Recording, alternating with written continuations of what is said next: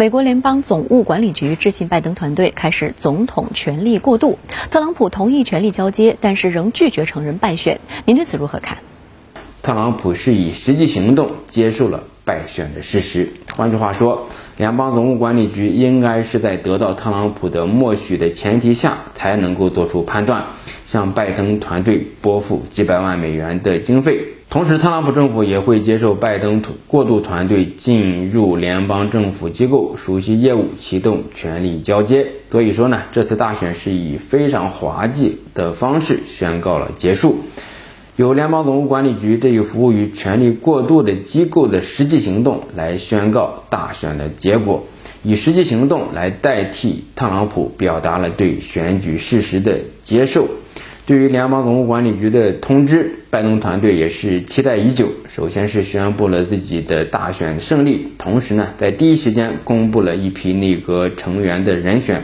可以说，联邦总务管理局的信是拜登时代开始的标志。备受关注的是，拜登政府上台之后会采取什么样的内外政策？从现在来看，拜登的思路与特朗普倒是有几分相似，那就是只要特朗普的政策。都基本需要调整或者是反对。如果用一个词儿来形容拜登未来一段时间政策指向的话，那就是拨乱反正，消除特朗普政府带来的混乱。至于说回不回到奥巴马政府时期，还需要再观察。毕竟当下的世界处于急剧的变局之中。拜登已宣布提名布林肯出任国务卿，沙利文出任总统安全事务助理。那么这些外交高官都是奥巴马政府旧臣，被认为外交经验丰富。那您是如何来前瞻拜登政府的对华政策？我个人认为，从拜登个人以及他选择的团队来看，对华政策总体来说会回归到中美战略竞争的框架之下。虽然拜登离开白宫不过是四年时间，但是中美关系的性质和结构，尤其是美国对华认知，已经发生了巨大的变化。即便是拜登所任命的外交政策高官，他们对于中国的认知，也在最近几年中发生了剧烈的变化。国务卿的人选布林肯在最近就认为，中国是美国在经济、军事、科技乃至外交上的竞争对手。因此，对于中美关系的基本态势，可能不会发生多大的变化。特朗普政府对华政策最大的后果，就是急剧的恶化了中美关系。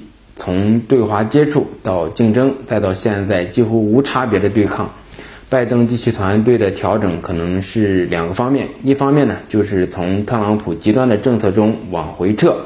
中美不是敌手，是竞争对手，有竞争也有合作，而不是纯粹的敌对关系。而另外一个方向就是对华软制衡方面可能会更加的全面，尤其是在经济结构、人权等问题上，拜登团队会施加更大的压力。